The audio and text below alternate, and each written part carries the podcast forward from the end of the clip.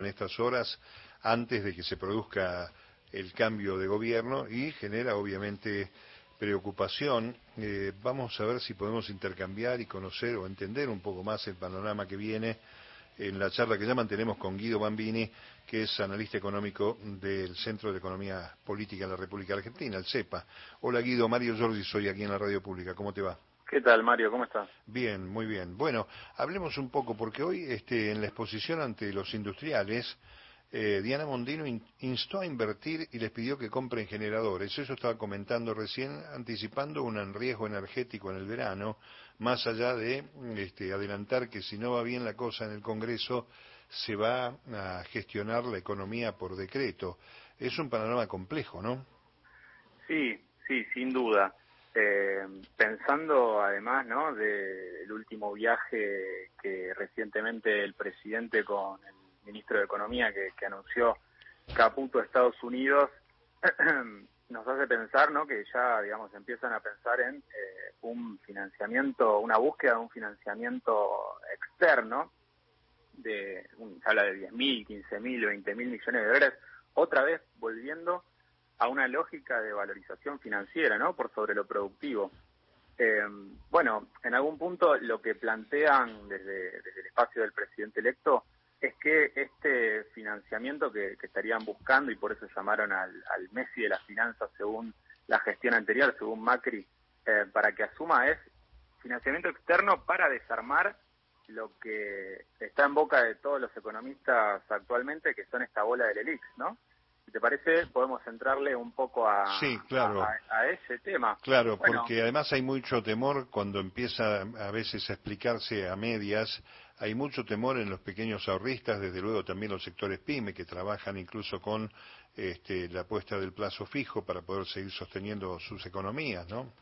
Efectivamente, sí, mucho de los de los plazos fijos y del dinero que está en los bancos es capital de trabajo, en definitiva es dinero de, pequeñas y medianas empresas que utilizan eh, mensualmente para, para pagar salarios. Concretamente, lo que, lo, digamos, todo el ruido que hay alrededor de esta cuestión de las LELIX es un poco el miedo a que se produzca nuevamente lo que se conoce como un plan Bonex, ¿no? Si querés explicamos un poquito qué son estas LELIX. Las LELIX, las, LELIX las LELIX y, y los pases son pasivos remunerados del Banco Central. Es básicamente una deuda que tiene el Banco Central de la República Argentina con los bancos comerciales. ¿Y cómo, cómo se genera esa deuda? Básicamente nosotros, cualquier ahorrista, como vos, como vos decías, o cualquier empresa, coloca, digamos, cuando tiene un dinero, coloca sus ahorros en, los bancos comerciales eh, a un plazo fijo que le remunera un interés a, cada mes.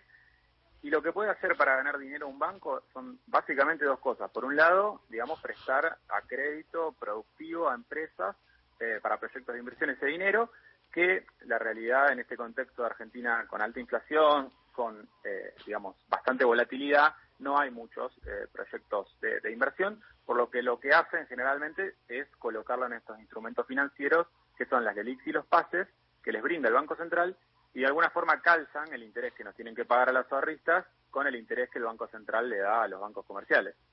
Ahora, la cuestión que está en boca de todos los economistas eh, y que del espacio de mi ley plantean que es el principal problema que tiene la economía, es el volumen que ha alcanzado esta bola de LELIX que le llaman, que según cálculos de distintos economistas está alrededor de tres veces la base monetaria. Entonces, digamos, habría cuatro veces la base monetaria en la economía argentina. Que en el caso de, como plantea la plataforma de la Libertad Avanza, se vaya a una unificación del tipo de cambio, se levante, se quiera levantar el cepo, no haya regulaciones cambiarias, toda esa, todo ese volumen de pesos podría presionar, sería lógico, que presione sobre el tipo de cambio, elevándolo a niveles digamos, estratosféricos y generando un pase a, inflación como, como siempre sucede ¿no? cuando sube el tipo de cambio. Ahora, eh, en ese marco también hoy hay dos datos de la realidad fuertes. El primero es la eliminación o la reducción de la injerencia de la Secretaría de Comercio y, eh, por otro lado, la ratificación de la idea de la estanflación, sobre el cual hoy también hubo una participación en las redes en TikTok de la vicepresidenta Cristina Fernández señalando que es un drama social lo que se viene en ese aspecto. Efectivamente, sí, como bien indicabas, ayer el, el, presidente electo planteó que no va a existir la Secretaría de Comercio y planteó que vamos a vivir entre 18 y 24 meses, según lo que planteó, que dijo, de esta inflación. La inflación es un nombre muy pomposo, pero en definitiva es, digamos, la, digamos que haya una actividad, que la actividad económica esté en caída o esté estancada, sumado a niveles altos de inflación, niveles crecientes o, elevados de inflación. ¿Y por qué pensamos que, este, digo, digo más allá de lo que, de que lo haya dicho el, presidente electo, los fundamentos que están detrás de por qué va a suceder esto también están en la plataforma electoral de, y, en las promesas y, en lo que ha dicho Javier Milei. Javier Milei ha dicho que, por ejemplo, va a generar un recorte total de la obra pública, ¿no? Ya hemos visto cómo han aparecido ya telegramas eh, de, suspensiones, de despidos en la UOCRA. Digo, tenemos 250.000 empleos directos de la obra pública. Al mismo tiempo ha planteado que va a cortar transferencias a las provincias. Entonces la actividad, digamos, en términos de salud y educación, también se van a ver afectados. Y con lo que está planteando de una futura devaluación, ¿qué va a generar eso? Bueno, una lógica caída en el salario real de todos los asalariados y una consecuente disminución de la demanda agregada que va a generar eh, probablemente eh, una caída en, la actividad económica, ¿no? Va a haber menos demanda, las pymes van a producir menos. Eh, esa, es la pata, digamos, de la, de la de la baja de la actividad económica. Y por el otro lado, ¿por qué se va a aumentar la por qué va a aumentar la inflación? ¿Por qué va a haber una aceleración de la inflación? Bueno, por lo que decíamos, digamos, una desregulación total de los precios de la, de la economía. Él plantea que, digo, no va a haber eh, precios justos como hay en vigencia hoy, no va a haber un fideicomiso de trigo y del aceite, no va a haber cupos, plantea una regulación total del sector energético y del sector de los combustibles. Entonces, claramente eso va a generar una, una aceleración inflacionaria que conjunto con la, con la caída en la actividad va a generar un, un estado de esta inflación muy, muy doloroso. Bueno, los, los vegetarios como yo este, nos acordamos de cómo es vivir en esos escenarios y hay mucha gente que votó este gobierno que va a asumir el 10 de diciembre eh, sin pensar en estas cosas que fueron anunciadas, como vos bien decís, estaba muy claro que cualquier política de ajuste y liberación de precios pone a la Argentina otra vez en una experiencia siniestra porque vamos a perder empleo, vamos a perder capacidad de consumo, la circulación en general va a ser complicada, pero al mismo tiempo va a seguir el crecimiento del costo de una mala vida para la República Argentina. Una última cosa, porque deben estar descorchando ¿no? los generadores de precio cuando escuchan que se va a liberar. Este, eh, ¿Qué puede pasar en materia inflacionaria si hay ya alguna estimación de cómo está terminando noviembre y lo que puede venir en un fin de año que va a ser muy, muy oscuro para los trabajadores? Sí, Sí, las consultoras eh, económicas están planteando un, IPC para noviembre en torno a los 11 puntos eh, y es muy probable que bajo los fundamentos que está planteando el, presidente electo nos vamos a tener que acostumbrar a probablemente en los primeros meses, bueno, en diciembre y en los primeros meses del, del año entrante a inflaciones, digo, de torno a los 20, 25 puntos tranquilamente por mes. Digo, hay digamos, es, muy probable que se duplique la, la, inflación mensual que estamos, que estamos viendo ahora.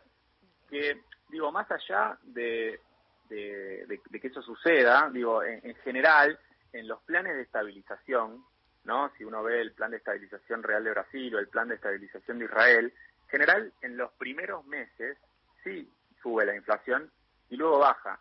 El tema es que digo, si uno ve los fundamentos de esos planes de estabilización, también tienen medidas heterodoxas que aparentemente, o por lo menos no les hemos escuchado eh, en ningún momento al presidente electo. Claro, porque ahí, este, se, este, bueno, se ratifica el rol del Estado y además hay políticas de crecimiento al mismo tiempo que se intenta estabilizar. No es que acá se corta como acá todo lo que parece que se va a cortar, ¿no? Efectivamente, sí, se digamos, juega un rol central eh, todo lo que tiene que ver con el, entramado productivo que pueda generar exportaciones y de esa forma generación de dólares genuinos, y no como, como el endeudamiento externo que rápidamente nos, nos estamos eh, desayunando con estos con, estas visitas a los fondos de Wall Street por parte de Caputo y de Milley.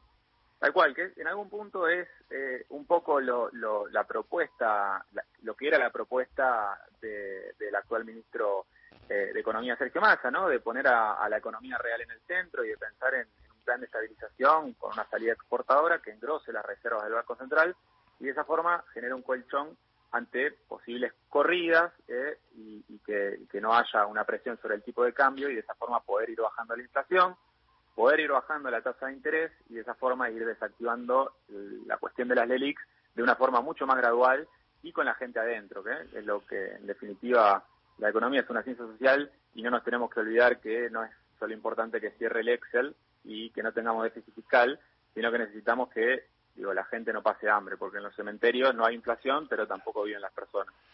Está muy claro. Guido, muchas gracias. Se van a tener para entretenerse en el CEPA, me parece, aquí en adelante, estos meses. Sí, sí, sí. No, no, lamentablemente sí. Pero bueno, estaremos a disposición. Muchas gracias. Un abrazo, gracias. Un abrazo. Chao, chao. Guido Bambini, eh, integrante del CEPA, uno de los analistas económicos de este prestigioso espacio que nos ayuda a entender bastante la economía.